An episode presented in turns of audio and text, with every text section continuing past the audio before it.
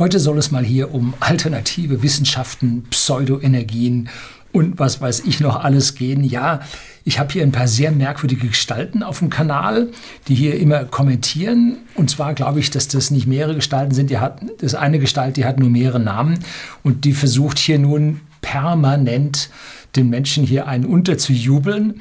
Und das möchte ich heute mal ein bisschen erklären. Wenn Sie nicht wissen, wer da gemeint ist, der hatte in der Vergangenheit die Namen Uwe Kohler, Saturn Mond, Kevin Küster, Peter Klose, Fragen über Fragen, Mars und so weiter und so fort. Ja, und worum geht es da drin? Ähm, er gibt hier völlig abstruse Erklärungen über Wissenschaften ab, die ich jetzt hier mal ein bisschen zitieren und kommentieren möchte. Und deswegen habe ich ihn hier mehrfach schon blockiert. Er kommt immer wieder.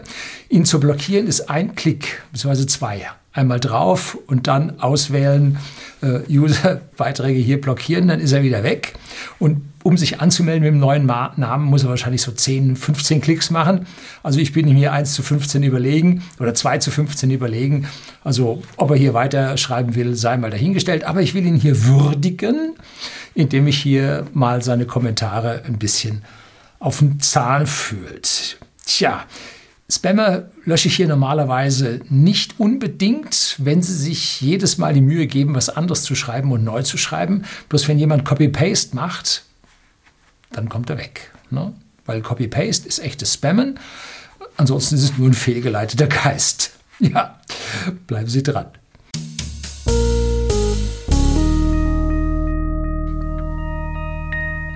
Guten Abend und herzlich willkommen im Unternehmerblog, kurz Unterblog genannt. Begleiten Sie mich auf meinem Lebensweg und lernen Sie die Geheimnisse der Gesellschaft und Wirtschaft kennen, die von Politik und Medien, von Wissenschaft und Medien hier gerne verschwiegen werden. Nein, heute passt dieser Einleitungsspruch überhaupt nicht. Hin und wieder antworte ich auf Kommentare, die so weit von dem über Jahrhunderte erworbenen Gewissen, Gewissen Wissen unserer Gemeinschaft äh, an Menschen entfernt ist, man glaubt sich ins tiefste Mittelalter versetzt. Also da sind es Fehlverständnisse von Energien, von Entropien, von Energieflüssen, von Umwandlungen, was überhaupt Energie ist und, und, und, dass man hier jetzt also wirklich mal was dazu sagen muss. Alle Energie des Universums wurde beim Urknall erzeugt. Das ist momentan die Theorie, auf die sich die meisten der Wissenschaftler verständigt haben und sie akzeptiert haben. Wissenschaft hält immer nur so lange, wie ja ein, jemand anderes eine andere Theorie findet, die besser geeignet ist. Und bis dahin ist die Wissenschaft eine Wissenschaft im Prinzip der Mehrheit. Ja, im Klima ist die Mehrheit, die Pseudomehrheit eine andere. Ja, so, die Energien können in den verschiedensten Formen auftreten. So zum Beispiel eine Bewegungsenergie, wie ich sie hier bei meinen Autovideos öfter mal beschreibe. Und da ist die Bewegungsenergie ein halb mv Quadrat. m ist die Masse, v ist die Geschwindigkeit zum Quadrat. Das heißt, bewegt das Fahrzeug sich zweimal so schnell, hat es die vierfache Bewegungsenergie. Eine andere äh, Energieform ist zum Beispiel die potenzielle Energie. Und die ist m mal g mal h. Masse mal Erdbeschleunigung dieses g mal Höhe h. Und das rechne ich gerne beim Elektroauto aus, wenn man da so einen Berg rauffährt, was man da zusätzliche Energie aus dem Akku holen muss, damit man überhaupt diese Höhe hochkommt. Und wenn man hinten wieder runterrollt, dann kriegt man die wieder zurück. So, das ist die potenzielle Energie. Dann haben wir die Strahlungsenergie. E gleich h mal f. Uh, was ist denn das? F ist die Frequenz des Lichtes und h ist das Planck'sche Wirkungsquantum. Das ist jetzt schon für den normalen, von Physik nicht so beleckten etwas schwerer zu verstehen. Und dann gibt es noch die Energie, die Einstein in der Masse gefunden hat, nämlich E gleich mc. Das haben alle schon mal gehört. Ausgerechnet haben sie es weniger. So. Und diese Energien lassen sich tatsächlich ineinander umrechnen. Und da habe ich Ihnen mal was mitgebracht, und zwar Würfelzucker. Hier ist ein Stück Würfelzucker. 3 Gramm ist in Deutschland genormt. Ja, jetzt hat also so ein Stück Würfelzucker 3 Gramm und äh, damit 12 Kilokalorien. Kilokalorien ist jetzt so ein altes Maß. Eine Kilokalorie entspricht 4,2 Kilojoule. Das ist eine SI-Einheit. Und wenn man die 12 Kilokalorien also mit 4,2 multipliziert, kommt man auf 50 Kilojoule. Und das entspricht 14 Wattstunden. Aha. Also kann man eine ein Watt LED 14 Stunden damit brennen lassen. Ah ja, interessant. Ähm, und das ist zufällig genau der Inhalt der Energie eines 18650er äh, Akkus, äh, Akkuzelle, wie nur im Tesla zu 8256 Stück verbaut sind. So, das heißt, wir können hier diese verschiedenen Energieformen miteinander umrechnen. So wie wenn man ein Fahrzeug in die Höhe fahren lässt oder mit äh, Energie hochbewegt, äh, kann man die Strecke, die er da zurück mit Bewegungsenergie zurücklegen kann, kann man auch in Höhe umrechnen. Und, und, und. Wenn man natürlich jetzt so ein Stück Zucker hier nach Einstein äh, verstrahlen würde, E gleich mc Quadrat, da könnte man viele Autos, Elektroautos ziemlich lange mitfahren lassen. So, was passiert nun mit diesen Energien über die Äonen der Zeit? Nun, sie versuchen sich nach dem zweiten Hauptsatz der Thermodynamik gleichmäßig zu verteilen indem sich alle Spitzen an Energieniveaus dabei egalisieren. Und wirft man zum Beispiel einen Eiswürfel in Glas Whisky, whisky.de, der Versender für hochwertigen Whisky, einem privaten Endkunden in Deutschland und auch in Österreich, das nicht rät, sie zu tun, äh, das zu tun, weil damit mehr Geschmack flöten geht. Aber wirft man nun so einen Eiswürfel in so einen Whisky hinein, dann schmilzt der und ohne einen zusätzlichen Energieaufwand kriegen Sie da nicht wieder einen Eiswürfel raus. Sie müssen nämlich erstmal destillieren, Wasser vom Whisky trennen oder vom Alkohol trennen und den, das Wasser können Sie dann in einem Gefrierschrank wieder zu Eis machen und dafür brauchen Sie eine ganze Menge Energie. Das weiß jedes Kind, dass man das also nicht rückwärts machen kann und das nennt sich die Erhöhung der Entropie. Eine physikalische Größe dieser Entropie, die die Verlaufsrichtung jedes Wärmeprozesses kennzeichnet. Ne? Also man muss dem Gefrierschrank Energie zuführen, man erhöht damit die Entropie, weil man Energie zuführt, um hier wieder Eis entstehen zu lassen. Ja, so, am Ende aller Zeiten, jo, ganz lange hin, interessiert uns dann weniger, nur theoretisch, wird es also keine Temperaturunterschiede im Universum mehr geben. Die Sonnen werden jegliche mögliche Masse in Energie umgewandelt haben keine Energie mehr wird auf irgendwelche Himmelskörper, auch die Erde, mehr eingestrahlt werden können. Wetter ist Unterschiede in Temperaturen. Daraus entsteht Wetter, wird es nicht mehr stattfinden. Ende. Schluss. Das Restaurant am Ende der Galaxis. Ja, gut. Ähm, jetzt, da kommen wir jetzt mal zu diesem User. Fragen über Fragen. Der hatte also einen Beitrag geschrieben gehabt. Lebewesen sind in der Lage, Entropie in sich herabzusetzen, ganz im Gegensatz zum Universum gesamt, wo Entropie stetig zunimmt. Lebewesen brauchen dazu Energie von der Sonne, etwa ein Zweitausendstel Teil. Lebewesen geben Wärmeenergie ab. Maschinen weltweit haben Verluste, die der Wärmeenergie von 25 Prozent des Verluste der Lebewesen ausmachen führt der Anstieg der Umgebungswärme auf ein Viertel dazu, dass Lebewesen eher sterben, weil sie es schwieriger haben, Wärmeenergie abzugeben? Ich behaupte ja. Also bislang habe ich es nicht verstanden, was er meint.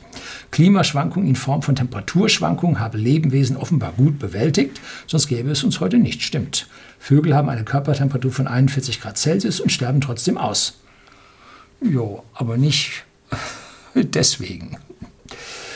Äh, es liegt an der zusätzlichen Prozesswärme aus der technischen Welt, die den Anteil niedriger Entropie herabsenkt. Jo. Erwärmen wir den Planeten, indem wir nachts Energie verbrauchen, die Abkühlung nachts wird reduziert. So, jetzt müssen wir also da mal mit diesem ganzen Geschwurbel ein bisschen aufräumen. Was passiert im Menschen selbst und in jedem Lebewesen wie so einem Vogel? Nun, es nimmt Energie von außen auf, wir essen zum Beispiel etwas, ein Stück Zucker. Ne? Ähm, wir haben also dem System Menschen oder Vogel externe Energie zugeführt. So. Gleichzeitig geben wir aber Energie wieder nach außen ab. Wir sind wärmer als die Umwelt und strahlen damit Energie nach außen ab. Wind fährt an uns vorbei.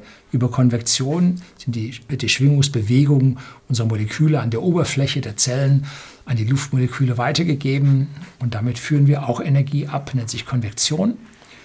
Und wir geben auch unsere ungenutzten Energien über unser Abfallsystem wieder ab.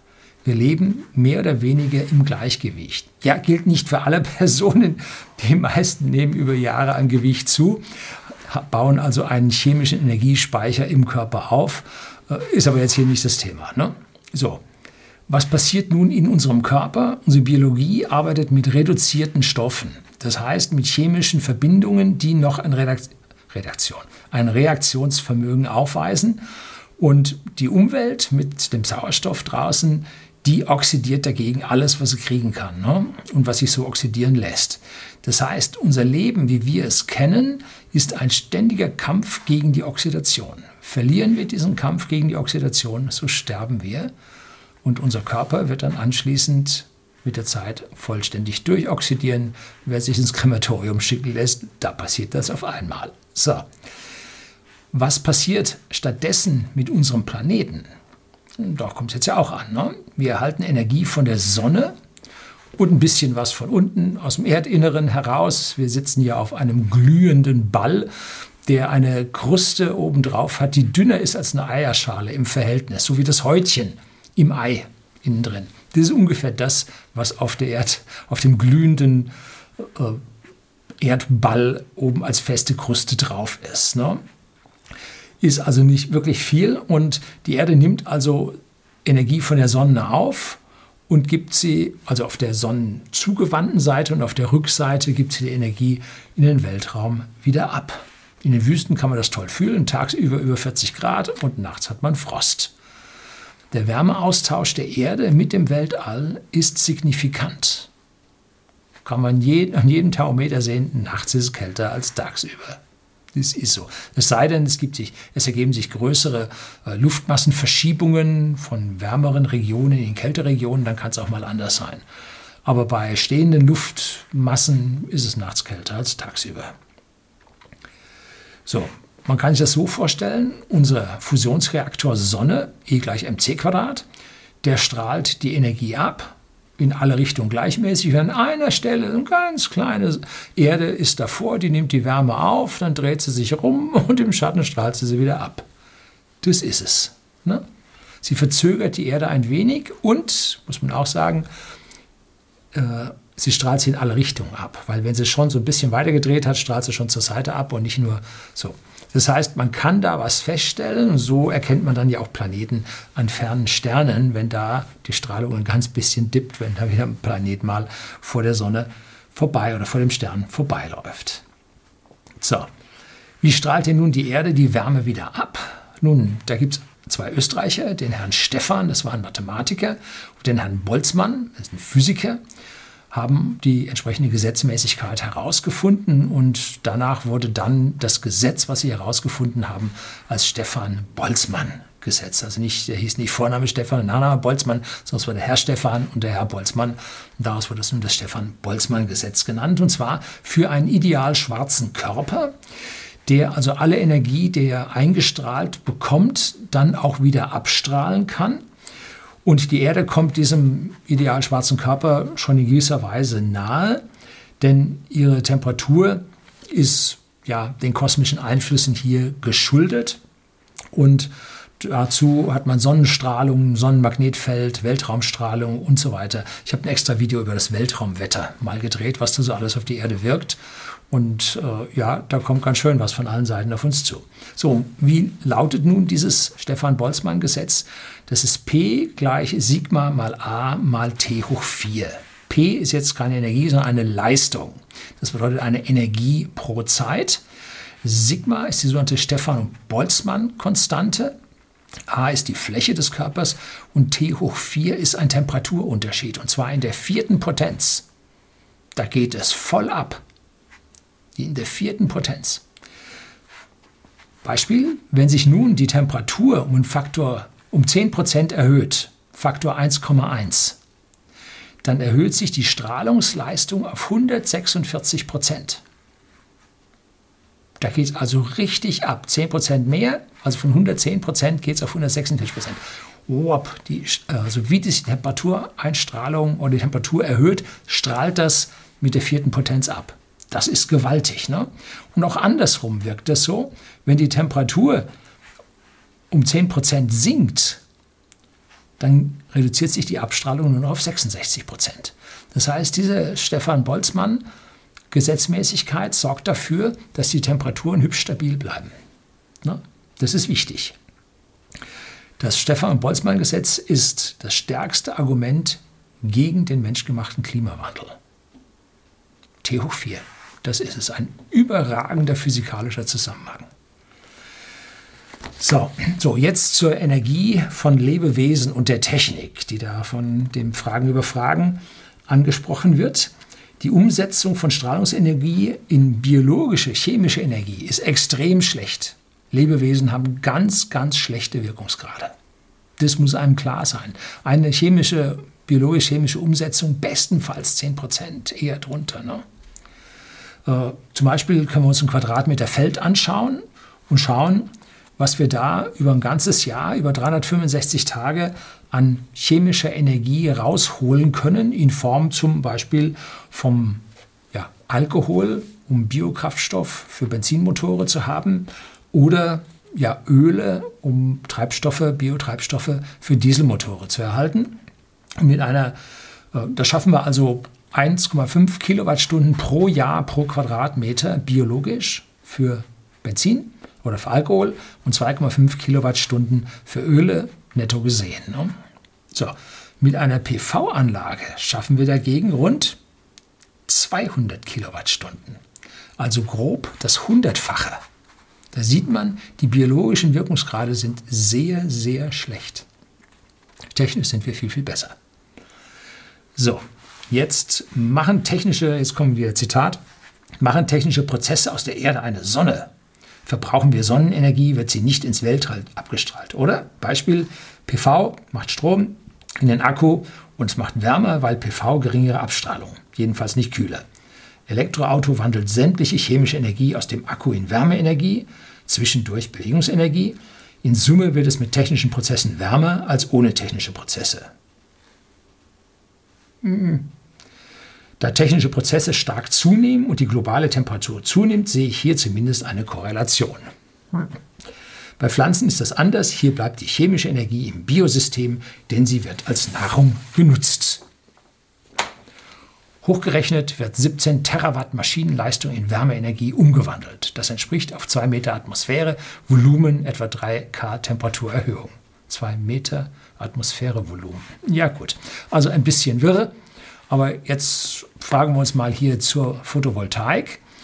Und darüber wird dann gerne in dieser Beziehung hergezogen, dass es also von Übel und vom Teufel wäre. Und weil sich an dieser Stelle die technische Energie erhöht und das nicht biologisch ist. Ne? Weil wir beschädigen die biologische Energie. Ja. So, was macht jetzt ein Photovoltaikmodul?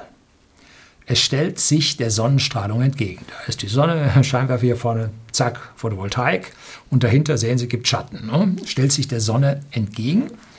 Und wir kennen die Wirkungsgrade von Photovoltaikzellen und die liegen so zwischen 15 und 20 Prozent. Der eingestrahlten Strahlungsenergie der Sonne wandeln sie in elektrische Energie um. Und was passiert mit den 80 Prozent? Nun, einmal werden sie in Wärme umgewandelt die Photovoltaikzellen werden zum Teil ganz schön heiß, besonders im Sommer. Und das passiert ja auch, wenn die Sonnenenergie einfach aufs Hausdach. Ein Hausdach ist immer warm, ne, wenn die Sonne drauf scheint. Ne? Aber ein Teil wird auch von der Photovoltaikzelle in den Weltraum reflektiert. Da muss man sich nur mal so eine Photovoltaikzelle von der Seite anschauen. Da sieht man, oh, wie die so spiegelt. Und das hängt jetzt vom Brechungskoeffizienten ab, ab was für eine Stellung der Photovoltaikzelle zum Weltraum oder zur Sonne es hier zur Reflexion kommt oder zur Durchlässigkeit kommt. Schauen wir uns jetzt mal die Reflexionsfähigkeit von unterschiedlichen Stoffen auf der Erde an. Natürlichen Stoffen, zum Beispiel Schnee. Schnee hat 0,8 bis 0,9. Nennt sich Albedo, das Reflexionsvermögen. 80 bis 90 Prozent der Energie beim Schnee wird reflektiert. Wolken haben je nach Ausprägung 0,6 bis 0,9. Wasser hat 0,05. Also sie reflektiert fast nichts, wenn die Sonne Winkel 45 Grad oder steiler auf die Wasseroberfläche äh, zeigt, weil dann reflektiert es oder reflektiert es nicht. Kann man sehr schön sehen, wann auf einmal das Wasser zu reflektieren anfängt fängt und man nicht mehr reinschauen kann. So, wenn es sehr steil ist, also 0,05 und wenn es flach ist, so 0,22 findet man in der Literatur für 10 Grad. Die Erde als Ganzes hat man auch gemessen über Satelliten, was die für ein Albedo hat. Und die hat als Ganzes 0,3. Eine Mischung aus Wolken, ganz stark, und Wasser ganz schwach. Und dazwischen Erde, Wald, Felder äh, gemischt. Ne? Das heißt, im Schnitt wird 30 Prozent reflektiert. Jetzt schauen wir uns mal an, wie diese PV-Module bei uns auf, in Deutschland und dann nachher verallgemeinern wir das auf die Welt äh, nun sind. Und jetzt sagen wir, sie stehen nicht schräg, sondern sie liegen flach auf der Erde, damit man sie mit der anderen, mit der normalen Fläche vergleichen kann. Äh, und nehmen wir mal an, die Photovoltaik würde voll reflektieren. 0% Wirkungsgrad, alles wieder zurück, macht die Sache einfacher zum Rechnen. Ne? Äh, aber 15 bis 20 Prozent nehmen sie auf. Und wie viel Photovoltaik haben wir jetzt in Deutschland? Nun, da haben wir letztlich mal hier über die, die Versuch, die bürgerliche Energiewende zum Fall zu bringen, hier ein Video, schreibe ich ihn unten rein, gedreht gehabt. Und da kommen wir jetzt raus, dass wir äh, ungefähr 50 Gigawatt Peak installiert haben und ein Kilowatt Peak braucht ungefähr sieben Quadratmeter Fläche. Das ist so ein Durchschnittswert. Manche rechnen mit 6,5. Äh, ich sagte, es sind ein Haufen ältere äh, PV-Module auf den Dächern, sagen wir mal 7 Quadratmeter. Das heißt, ein Megawatt entspricht 7000 Quadratmetern. Ein Gigawatt, nun 7 Millionen Quadratmeter, 1000 mal mehr, von Mega auf Giga sind 1000. Und die 50 Gigawatt, die bei uns installiert sind, hätten 350 Millionen Quadratmeter. Das ist jetzt Milchmädchenrechnung. Äh, so, Jetzt schauen wir uns mal an, was ist denn ein Quadratkilometer? Nun, das ist 1000 Meter mal 1000 Meter oder eine Million Quadratmeter. Wenn wir jetzt die 50 Gigawatt umrechnen, kommen wir auf 350 Quadratkilometer, die wir in Deutschland verpflastert haben. Oh, ist das schlimm, das ist viel. Ja. Wie viel haben wir denn in Deutschland an Quadratkilometern? Ne? Fläche in Deutschland? 357.386 Quadratkilometer. Habe ich nachgeschlagen, ich hoffe, ich habe die richtige Zahl erwischt. Das heißt, die Photovoltaikfläche ist 0,1 Prozent. Wenn die waagerecht liegen, die stehen aber meistens irgendwo 30 Grad Winkel, 35 Grad Winkel, wie auch immer, also quadratmetermäßig deutlich weniger, aber dennoch rechnen wir sie einfach, als würden sie flach liegen. So, 0,1 Prozent. Klingt jetzt erstmal viel. 0,1 Prozent. Ähm, aber wir haben ja auch noch von dieser Reflexion gehört. Nun, was passiert denn jetzt, wenn äh, die Zelle schräg steht? Nun, da fällt die Sonne ein, reflektiert zur Seite, trifft auf ein Hindernis. Und diesem Hindernis erzeugt es dann Wärme mit dem Albedo, was wir da am Rest der Erde finden.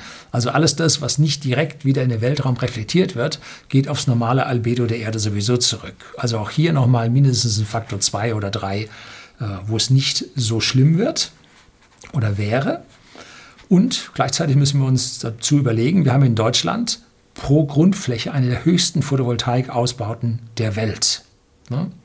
Auf der Welt gab es 2018 rund 500 Gigawatt Peak installierte Solarleistung. 2018 wurde die Zahlen zurück an, da habe ich nicht gefunden auf die Schnelle. Das heißt, wir selbst haben schon ein Zehntel davon. Das heißt, auf der ganzen Welt haben wir also nur die zehnfache Menge Photovoltaikleistung, aber die Fläche der Welt beträgt 510 Millionen 100.000 Quadratkilometer, also das 1427-fache von Deutschland. Man hat aber nur zehnmal so viel Photovoltaik installiert.